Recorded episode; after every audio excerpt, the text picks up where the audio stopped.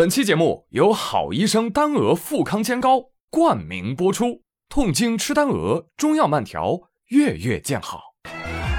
新闻天天都有，听我妙语连珠。各位好，我是朱宇，欢迎你们！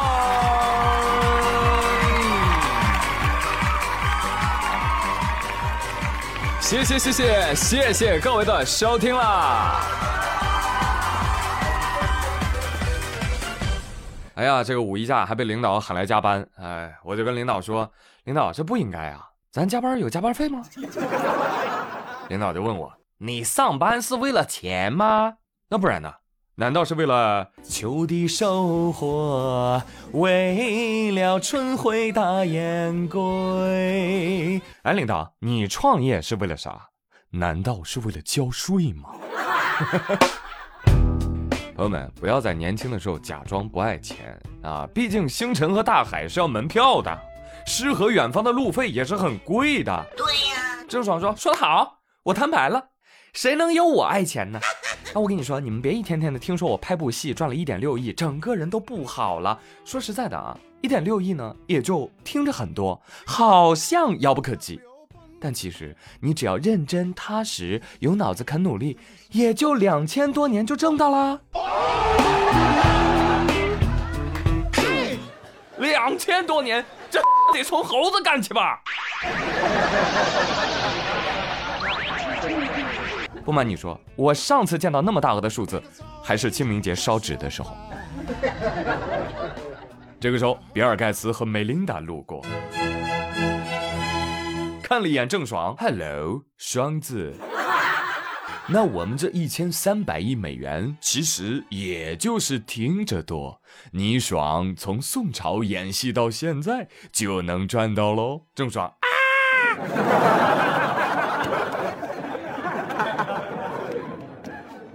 朋友们，时间是我们的朋友啊！别看我们跟首富差距这么大。是吧？你看一千三百亿美元，其实我们每天中彩票头奖五百万，大概连中四百三十年就好了嘛，对不对？就很简单。哎，聪明的朋友已经知道我要说什么假期的大新闻了，是吧？六十五岁的比尔盖茨与结婚二十七年的美琳达宣布离婚。但我们这种吃瓜群众啊，最关心的其实是什么？他们的财产怎么分割啊？干你屁事 啊！那可是一千三百亿美元啊，折合人民币八千四百亿啊，其实是八千四百二十二亿。这二十二亿呢，被我直接当零头给抹掉了啊！我也不知道是谁给我的勇气。其次呢，大家就很关心，说为啥子要离婚呢？啊，这辈子都快过完了，离啥婚呢？按照比尔盖茨的说法是呢，两个人的婚姻不再继续，是因为没有办法共同成长了。男的都是大猪蹄子。美琳达此前接受采访的时候也吐过苦水，说：“我真的需要很多的耐心，有的时候我忙着家里面的事情，但是盖茨却总是沉迷在自己的世界里，一天工作十几个小时。你说这些理由，如果放在咱们这儿都不能成立。哎，这个时候七大姑八大姨就要登场了。”哎呦，这么大岁数还离婚，丢不丢人呐？啊，家里这么有钱，离婚咋分呢？哎呦，稀里糊涂凑合凑合过就得了。再说了，你看你们还有孩子，看在孩子的面上，别离了啊，过日子嘛。哎，饭铲没有不碰锅沿儿的，就这么回事儿这么多年风风雨雨都过来了，没有功劳也有苦劳嘛，是吧？啊，很熟悉吧这些话术啊？但人家偏不，人家就是要离，行不行？我乐意。其实大家都知道盖茨是一个天才，但很少人知道梅琳达其实也是一位非常优秀的女性。巴菲特都说，梅琳达让盖茨成为了一个更好的决策者。在宏观统筹的领域，我觉得梅琳达甚至更胜一筹。要知道，这位梅姐啊，她毕业于世界名校杜克大学，五年就拿下了计算机本科学位和工商管理学硕士学位。曾经在巨头 IBM 公司实习，那毕业之后呢，她选择去了微软。那一年，微软聘了七个同专业硕士当中，只有她一位女性，并且呢，她更加年轻。一共才花了九年时间，梅琳达一路像开了挂一样，从普通员工晋升为了信息产品总经理，管理了几百号人。后来呢，才被老板盖茨追求的。我的天哪！而婚后，梅琳达也创立了梅琳达盖茨基金会，走访世界各地的贫困地区啊。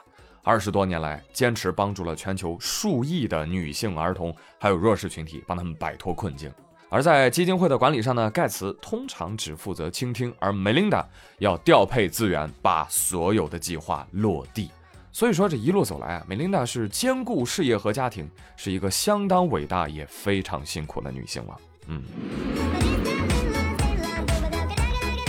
那至于两个人离婚的具体原因啊，网上说的什么避税呀、出轨呀之类的，哎，也该歇着了，好不好？亲密关系的复杂程度远超你的想象。哎，不信你看看你爸妈，你都搞不懂你爸妈为啥突然就吵架了、生气了，你更不用说外人了，对不对？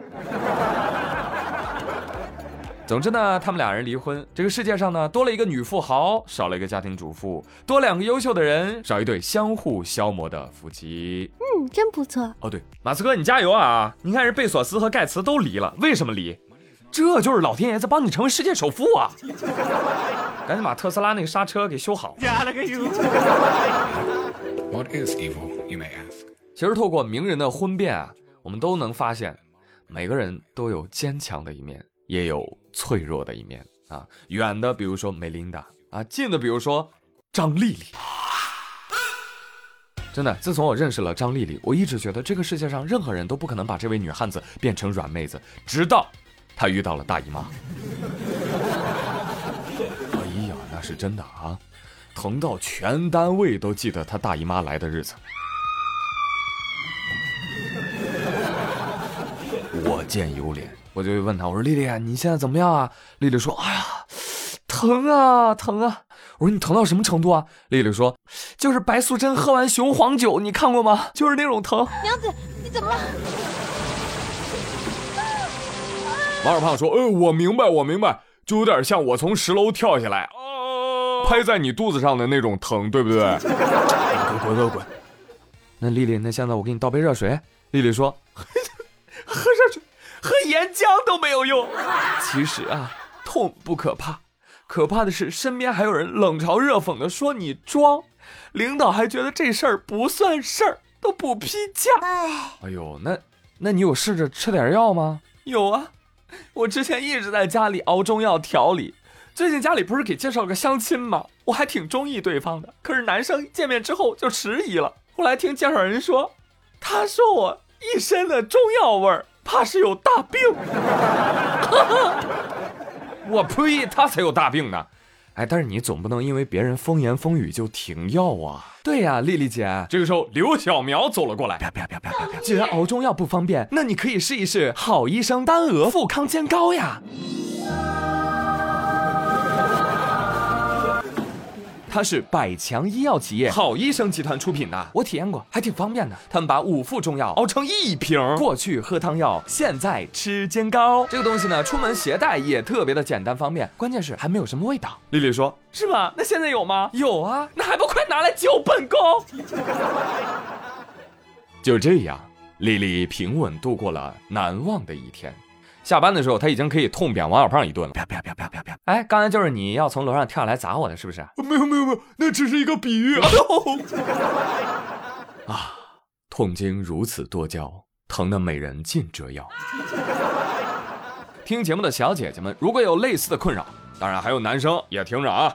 这个时候啊，就别老让你对象喝热水了，好不好？他又不是水壶精，哪怕他姨妈来了，脾气不好，也多一些理解和照顾吧。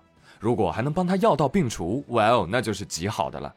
所以活血化瘀、疏肝理气的丹额富康煎膏，暖男必备法宝。哎，女生更是不妨一试哦。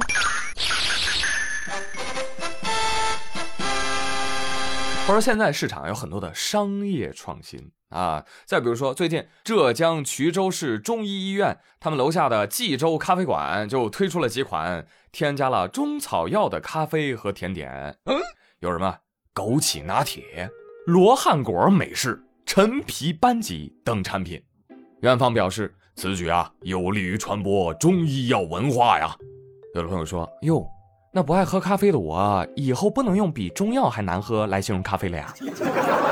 还有的朋友说：“哎呀，这个创新是不是有点走火入魔？你以后再来个胖大海拉花、板蓝根真奶，怎么下嘴啊？能不能喝啊？”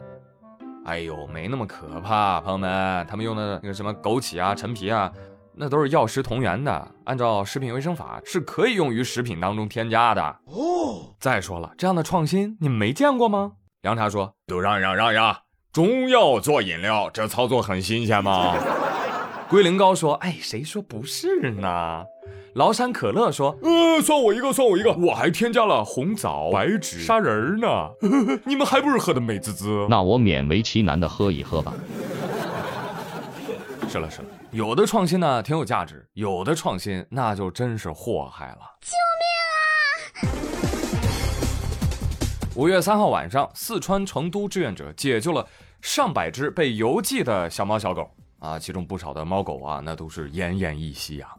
这些猫狗的发货地都是成都三联花鸟市场，然后商家就以那个售卖盲盒的名义，把这些活体的宠物给快递到买家那儿去。而为了吸引客户，商家就说了，只要九块九或者十九块九，就有可能开出名贵猫狗。实际上呢，哼，实际上朋友们，以你聪明的大脑，你觉得可能吗？不可能，不卖你病猫病狗，那就是最大的运气了。如果你去现场看看，哎呦喂，惨不忍睹。商家随意把小猫小狗装进纸箱、塑料箱，套上麻袋，当成普通货物来运输。整个途中，他们是暗无天日，没水没粮，车厢封闭，空气都很稀少。天气一热，我的天哪，那简直就是地狱。再有个猫狗生个病啊，挨得这么近，一传十，十传百，好嘛，还没到就挂了十几只，等到了再病个几十只。买家一看，哎呀，九块九买的也没抽中啥好猫狗啊，扔了吧，再来呗，是吧？我呸！这个场景啊。跟贩卖黑奴的贩奴船有啥区别？而最新消息，六号的时候，猫狗检疫结果出来了。事实证明，被抽检的三十只小猫小狗身上都带有病毒，其中一只狗还染上了犬瘟病毒。我的妈！就就这样的新闻啊！我看完之后，我我一时之间我都不知道该先骂谁好。我讲，就就就这个宠物盲盒的生意链条上，买家、卖家、快递公司没一个好东西。大饼脸！就就你们把生命当什么？咱别说敬畏了，能不糟践吗？对呀。你说你生孩子，你怎么不去开个盲盒呢？啊，一开哟，隔壁老王的。我说一样的啊，都是命啊，都是命啊。你们怎么对待动物，其实关乎于人性的良善与否。表面上是对动物，其实是对内心啦。所以提醒那些在网上看到猫狗觉得啊好可爱哦，我现在就想养一只，但是没有想清楚要不要为它终生负责的朋友，你真的做好准备了吗？再有哈，这件事情确实违法了。我国的邮政法里面明确规定禁止邮寄各种活体动物，但是为了利益啊，那快递公司还是寄啊。表面上的说辞是，哎呦，真是抱歉啊，我们这个监管确实有一定难度啊。Bullshit！哎，你快递公司收快递的时候，你能不知道里面是活物啊？那一车的喵喵喵喵喵汪汪汪汪，你能不知道？再来说说这所谓的商业创新，你别说动物盲盒了，朋友们。呃，在我看来，盲盒这种东西我都不建议大家去碰。盲盒是什么？本质上这不就是赌博嘛，是不是啊？小赌大开心哦，是吧？玩的就是个心跳。啊，明知道不可能赢庄家的，但就是想搏一搏运气。哎，真认为盲盒能赌赢的朋友，赶紧联系我，我这大量盲盒卖你。什么？盲盒里装的是啥？那能告诉你吗？告诉你了，那能叫盲盒吗？打钱就是了。这不比市场上盲盒更刺激啊？你都不知道宇哥会寄什么给你。盲盒这东西呢，玩玩没啥啊，但老是去买就是陷入赌徒心态啊。个人建议，别让自己的信仰和快乐那么廉价，那么无聊，好吗？购买别盲目，商家勿盲心，监管更不能装瞎。祝愿发明动物盲盒的人这辈子就能够拥有被人装进盒子里卖的体验。谢谢。我这两天在网上刷新闻啊，我真是觉得这个世界啊，真的是两极化呀！哈，有人多么糟践动物，就有人多溺爱动物啊。五一假期，国人出游热度爆棚嘛，对吧？出发之前呢，不少人还得为自己家里的毛孩子操操心，啊，有一个宠物主李小姐就表示说，北京的一些偏远地区啊，这猫咪寄养比较便宜的价格呢是在八十块钱每天，而在一些热门地区呢，比较贵的价格能够达到三百块钱每天以上。而有一名宠物店主还说了，呃，我们这儿呢有一些宠物店还可以给猫狗提供总统套房，哎。就是有大落地窗啊，可以让宠物晒太阳、看风景。每天啊，还可以报名不同的游戏啊，或者训练项目，跑跑步、游游泳之类的都可以啊。呃，当然了，这种寄养的价格就贵一点了啊，就是每天五六百以上。对不起，打扰了。猫奴们真不容易，这不就是试图感化猫主子吗？啊，我就是省吃俭用住几十块钱的小旅馆，也得让主子住上总统套房，简直是徒劳。在你的猫主子看来，大可不必，把这个钱给我换成好吃的，我可以在家宅到天荒地老。喵。当然了啊，土豪请随意，哈，爱咋花咋花。就普通朋友们对待宠物，请分清楚照顾和伺候的区别，请优待自己和家人。如果对动物的情感浓度甚至大于对亲友的、对亲密关系的，我的天哪，那就走火入魔了，好吧？我知道人际关系呢确实难搞，但不能为了逃避它而陷入到对动物的情感依赖中啊。人格中的社会化需求其实还是非常重要的。嗯好，继续来讲讲动物的那些事儿。那最近有几只狮子啊很烦恼，哎呀，人类真是够了啊！说是爱人家，却又偏偏传染人家，嗯，真讨厌。这几头狮子呢是在印度海德拉巴市尼赫鲁动物园的，呃，一共八头狮子最近确诊感染了新冠病毒，这是印度国内首次发现了狮子感染新冠病毒的案例啊。报道说，动物园的兽医呢。早前就发现了，哎呀，这这几头亚洲狮啊，状态不太好啊，老咳嗽。我想知道狮子是怎么咳嗽的，是吧？还有食物减退啊，等等这些症状，元芳就决定了对这十二头狮子进行核酸检测，结果呢，八头都感染了。狮子说：“哎，接受教训，呃，以后绝对不能吃没洗干净的人。要知道，之前的动物那都是看热闹。”你们人类也有今天啊！让病毒毁灭你们吧！现在的动物，呃，切，呃，呀，这好尴尬呀！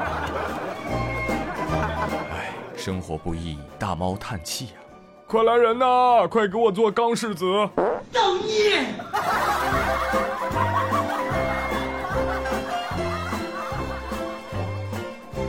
好了，朋友们，以上就是本期妙语连珠的全部内容了。最后呢，给听节目的女生们送福利了。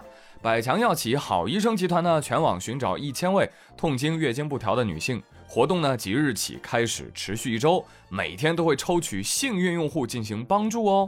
那如果你想报名的话，可以打开微信搜索“丹鹅富康煎膏”，丹呢是灵丹妙药的丹，鹅呢是草字头下面加一个你我的我，啊，千万不要打错喽！关注公众号，立刻报名吧！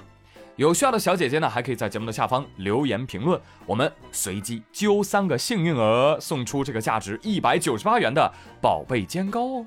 好了，我是朱宇，感谢大家的收听，咱们下期再会，See you。